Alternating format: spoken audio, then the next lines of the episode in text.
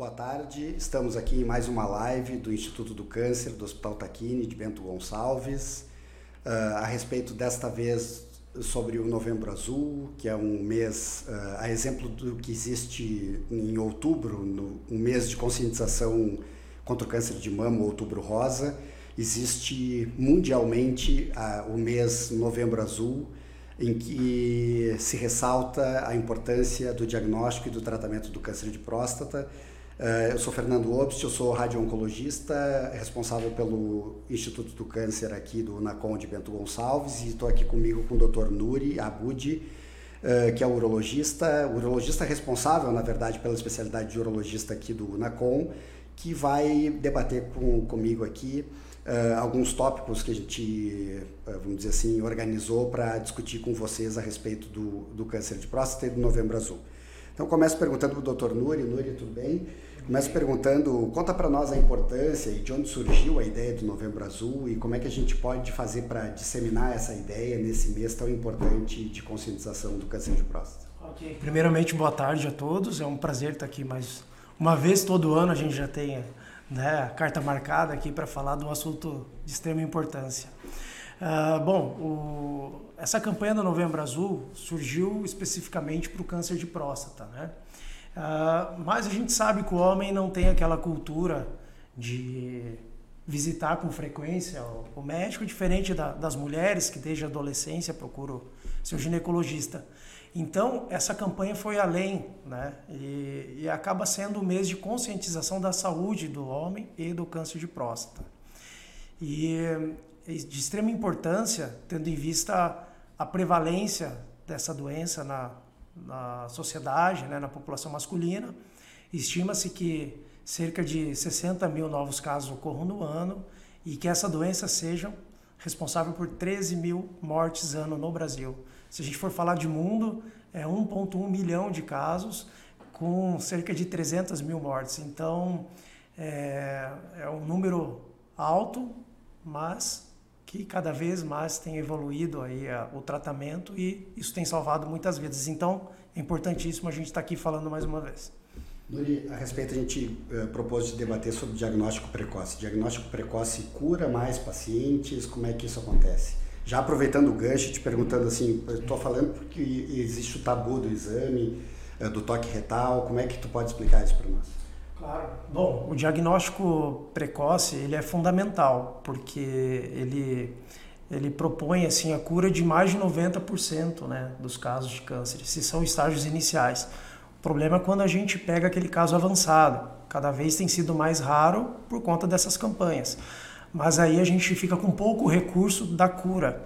Então é, é importantíssimo né, que todo ano o homem procure o urologista para fazer esses exames, né, que são os dois principais, a gente pode falar um pouco mais à frente, mas basicamente é o exame do PSA e o exame do toque. O toque é o que afasta os homens do, do urologista, só que ele é de extrema importância, porque cerca de 30% das vezes eu vou ter um câncer na próstata que não será diagnosticado só pelo exame do PSA, ele é falho. Então, a associação dos dois exames gera uma acurácia de praticamente 100%. É muito difícil você deixar escapar um diagnóstico. E o tratamento precoce, ele propõe a cura em cerca de 95, 97% das vezes, né? E com certeza com um tratamento muito menos agressivo, com melhores resultados funcionais e previne, melhora algumas sequelas, né?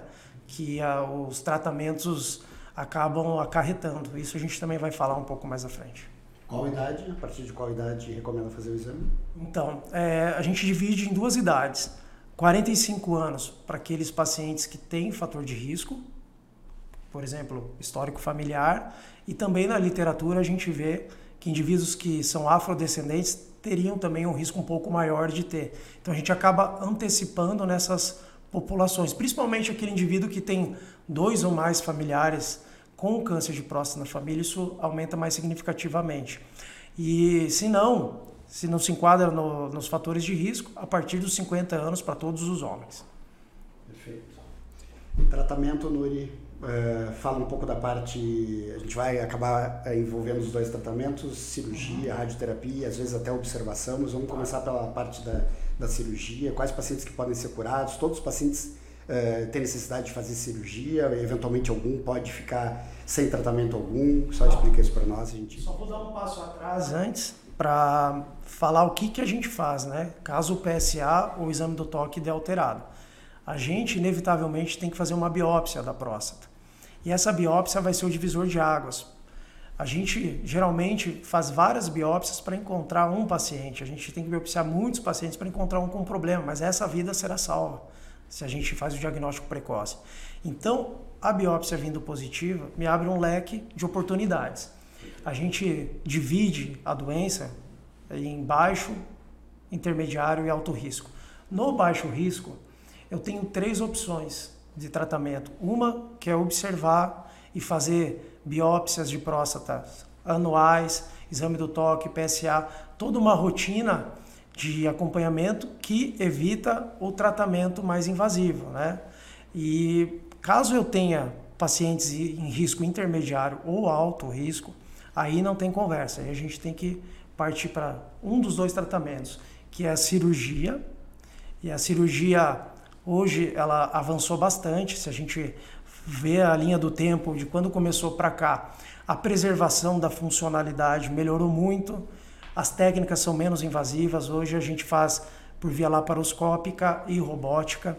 Então a preservação da inervação da próstata, que é o grande problema das sequelas, é, que são duas, eu já vou adiantar, que é impotência sexual e incontinência urinária. Não são todos os pacientes que ficam. 10 a 20% deles vão ter graus variados, às vezes são graus leves e tem o que fazer também. Poucos ficarão com uma sequela que tem impacto significativo na qualidade de vida.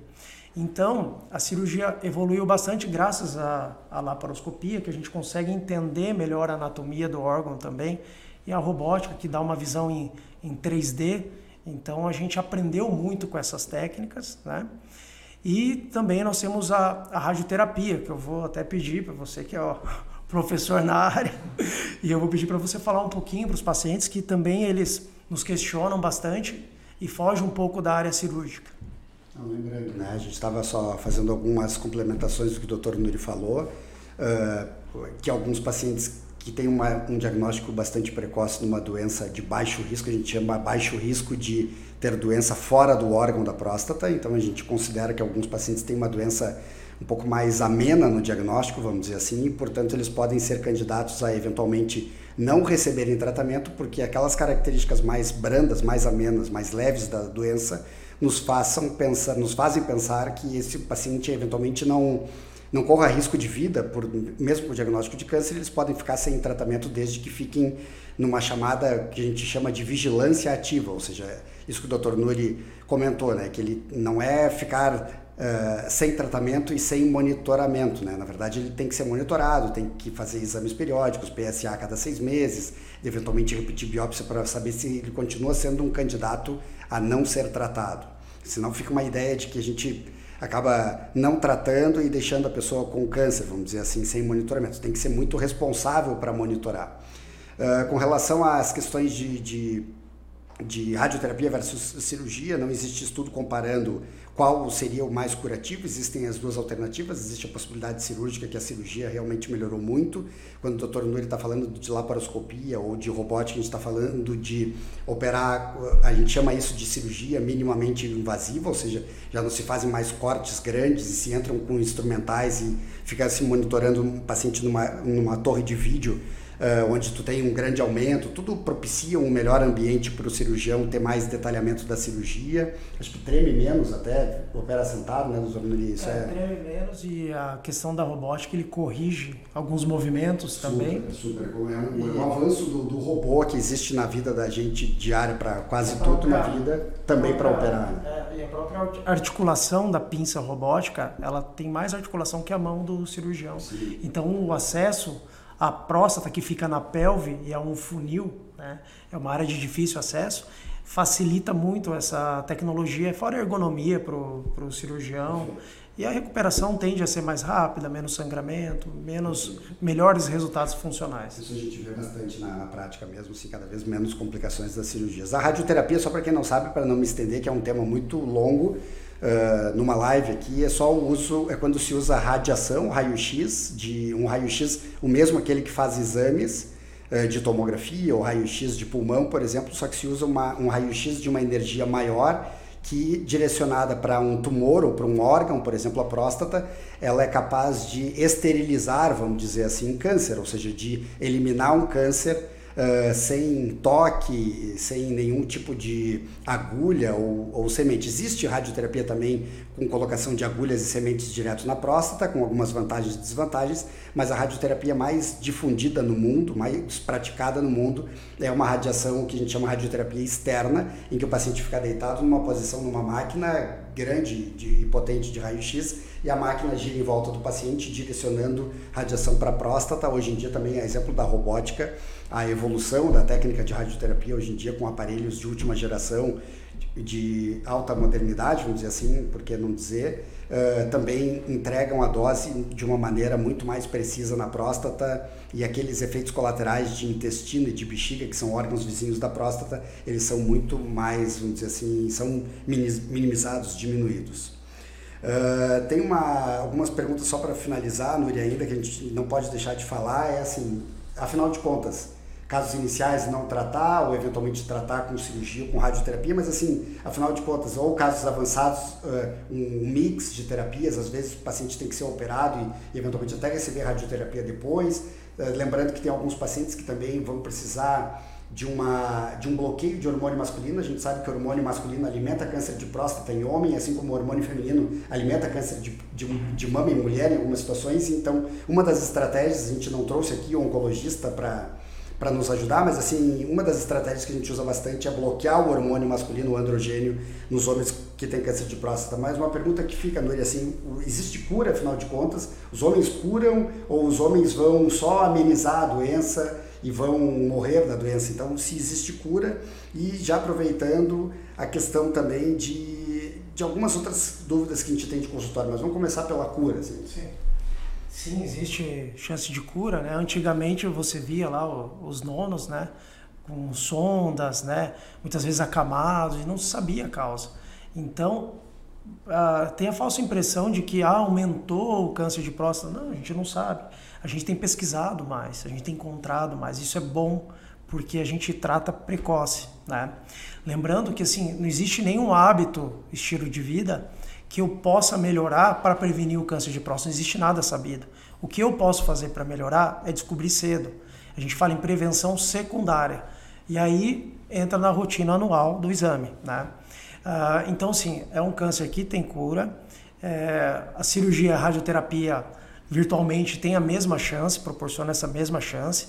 Os índices de complicações ali, impotência sexual, incontinência também são similares, a gente não consegue é, bater o martelo, dizer que uma faz mais, outra faz menos. Então são dois, dois recursos extremamente válidos e a gente utiliza bastante. Como o Dr. Fernando falou, muitas vezes a gente tem que lançar mão de radioterapia de resgate né, e vice-versa, às vezes cirurgia de resgate em paciente que iniciou pela radioterapia. Resgate, a gente está falando que são pacientes que foram tratados num primeiro momento com uma terapia, por exemplo, começaram por uma cirurgia e meses ou anos depois eles têm uma elevação do PSA, do exame de sangue da próstata, específico da próstata, e eventualmente eles vão precisar, claro, a gente tem que investigar a doença, mas eventualmente eles vão precisar fazer radioterapia por um retorno ou permanência da doença.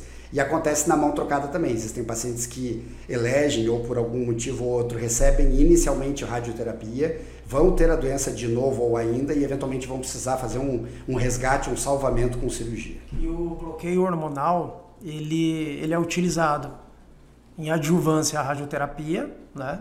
São injeções que se faz trimestrais é diferente da quimioterapia, essa é uma dúvida que os pacientes têm com frequência, se vai ficar prostrado, cair o cabelo, não. Ele é um tratamento menos agressivo, ele é trimestral, então eu tenho pacientes que estão nesse protocolo há 10 anos e têm uma excelente qualidade de vida. Isso só para demonstrar o quanto que, as, que a medicina avançou no, no câncer de próstata, apesar de ser o segundo câncer que mais mata o homem, né, só perdendo para pulmão, a gente tem resgatado muitas vidas, devolvido os pacientes bem para suas famílias, para a sociedade, para o trabalho, etc. E esses casos avançados, cada vez menos a gente tem visto. Mas a gente lamenta muito quando chega no hospital um paciente com PSA de 2.500, lembrando que a rigor o normal seria 4, né? E, eh, então esses casos ainda chegam, né? E muitas vezes é por negligência mesmo do próprio paciente. Então é, a gente tem visto que essas campanhas, mesmo as mulheres assistindo, né? Os filhos, né? Pessoas jovens, elas acabam despertando, né? Esse cuidado com com a saúde do homem. Por isso a gente insiste todo ano, né? Em fazê-las. Com certeza nessa live a gente vai salvar algumas vidas. Então é muito importante a continuidade disso. Perfeito. Só para comentar ainda sobre o Novembro Azul, né? Uh, por exemplo, o PSA, que é uma proteína especificamente produzida pelo sangue, pela, pela próstata e, e eliminada no sangue, né? E a gente consegue medir na corrente sanguínea. Só existe esse marcador tão específico na medicina. Puder a gente ter um, um, um similar ao, ao PSA para câncer de mama, por exemplo, em que a gente coleta o sangue da veia, um sangue periférico que a gente chama, e a gente consegue detectar níveis altos e suspeitos de, de câncer. Então, então a gente tem que aproveitar muito esse benefício do rastreamento, vamos dizer assim, nesse mês tão importante com relação ao PSA. A gente estava falando aqui de o quanto é normal. Eu tenho muito receio de a gente estabelecer um valor no, de tipo assim, ah, normal é até 4 Uh, o normal é até 2,5, que tem, há quem diga que o ponto de corte é 2,5, e aí paciente fica engavetando PSA em casa. Acho que tem que lembrar que o paciente tem que ir no urologista, tem que levar o seu exame no urologista para interpretar esse PSA. Existe uma série de fatores, vamos dizer assim, que podem influenciar na interpretação desse PSA. Se o paciente, por exemplo, ele já foi tratado de câncer de próstata por cirurgia ou por radioterapia, não pode ficar sendo baseado em, ah, não, ele lê no cantinho ali do exame que até 4 está normal, até 2,5 está normal, quando na verdade ele pode ter um alerta ali até com níveis mais baixos depende muito da história de vida do paciente, se ele já fez algum tratamento ou não. Acho que isso é, não, essa é, mensagem tem que ficar. É muito importante o que você falou, e aproveitando esse gancho, muitos pacientes perguntam né, se o PSA alterado sempre é indicativo de câncer. Não, não é assim. Uhum. Aliás, a maioria dos, dos PSAs alterados não denotam câncer, uhum. né? Então a gente tem alguns fatores que influenciam. Por exemplo, uma próstata maior, de maior tamanho, tende a produzir mais PSA o sujeito teve uma infecção urinária recente, altera o PSA, uma sondagem, enfim, N fatores fazem o PSA alterar. Outra coisa que eu acho importante falar, quando a gente faz diagnóstico com muitos pacientes, eles nos dizem assim, doutor, mas eu não sinto nenhum sintoma, eu não tenho um sintoma, como é que eu tenho câncer, né? Eu falo para ele, olha, isso é uma notícia boa, você não ter sintoma. Quer dizer que ele é localizado, né? E o câncer de próstata ele é conhecido por não causar sintomas assim como o câncer de mama, né, inicial. Por isso a mulher faz a mamografia todo ano. Então o homem precisa fazer o PSA, que é o antígeno prostático benigno, que é de sangue, e o toque anual também. Por isso que a gente não separa os dois exames para não falhar, né? Então é importantíssima aí essa, essa rotina, né? Uh, uma pergunta que é recorrente, né? Próstata tá aumentada, né? paciente que urina muitas vezes à noite, isso significa câncer de próstata? Não necessariamente, eu queria que tu, como neurologista... É, a, a, grande maioria das vezes, o câncer de próstata, quando ele dá sintomas, geralmente é um compêndio, ele não é um sintoma isolado, né? Quando o paciente vem com esse sintoma isolado, ah, eu tô com jato fraco, eu acordo muitas vezes à noite, dói para urinar, sempre com vontade de urinar, etc. Esses sintomas geralmente são decorrentes da hiperplasia benigna da próstata, que virtualmente todos os homens terão em algum momento da vida. Estima-se que aos 80 anos, 80% terá aumento benigno da próstata. O problema é que 30% desses pacientes que têm aumento da próstata, ela vai crescer o centro dela, que é por onde passa a uretra. E isso causa os sintomas. Então a bexiga fica mais irritadiça, ela fica hiperativa, o jato fica fraco.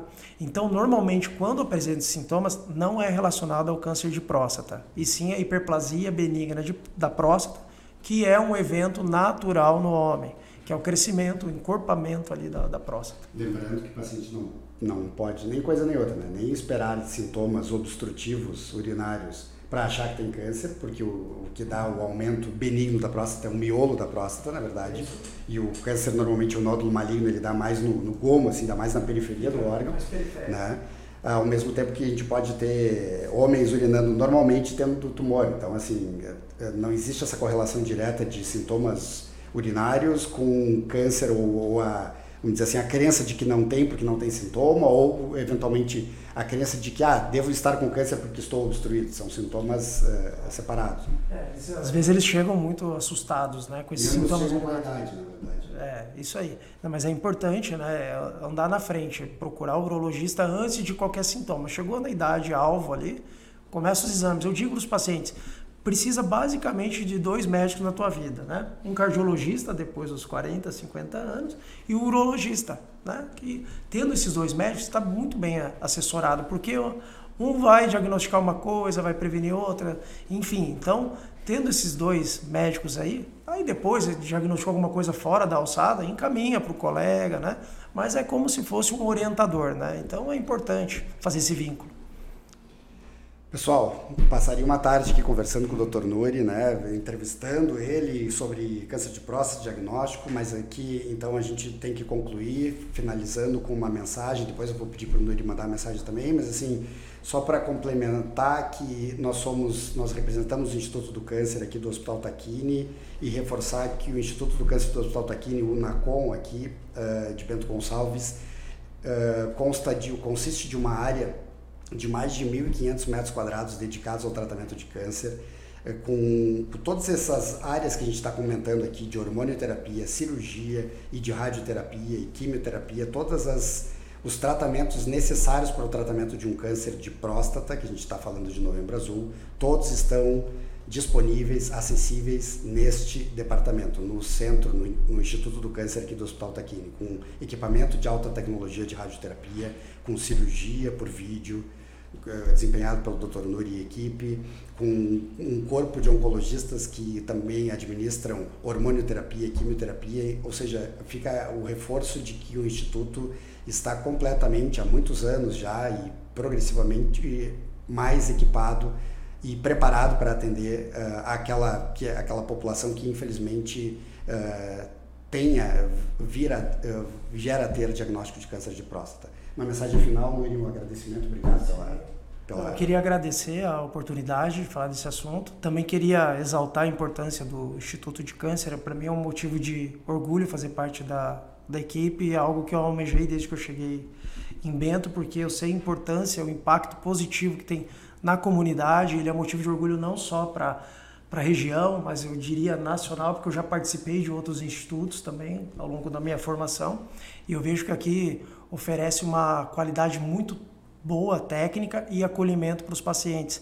Então, eu queria exaltar a importância dele e agradecer por, por fazer parte aí, que possam sempre contar aí com a, com a minha, no, comigo no âmbito profissional também e para essas lives, para essas palestras e para informar a comunidade. Da mesma forma, em nome de todo o corpo clínico do Instituto do Câncer, acho que encerramos. Uh, faça seus exames, Novembro Azul tem um mês ainda, um bom pedaço do mês ainda para a gente uh, buscar esse recurso. Busque o recurso o, o, ano inteiro, mas aproveite o mês para uh, chamar atenção e, e tomar por lembrança. Um abraço, até mais, tudo de bom, saúde a todos.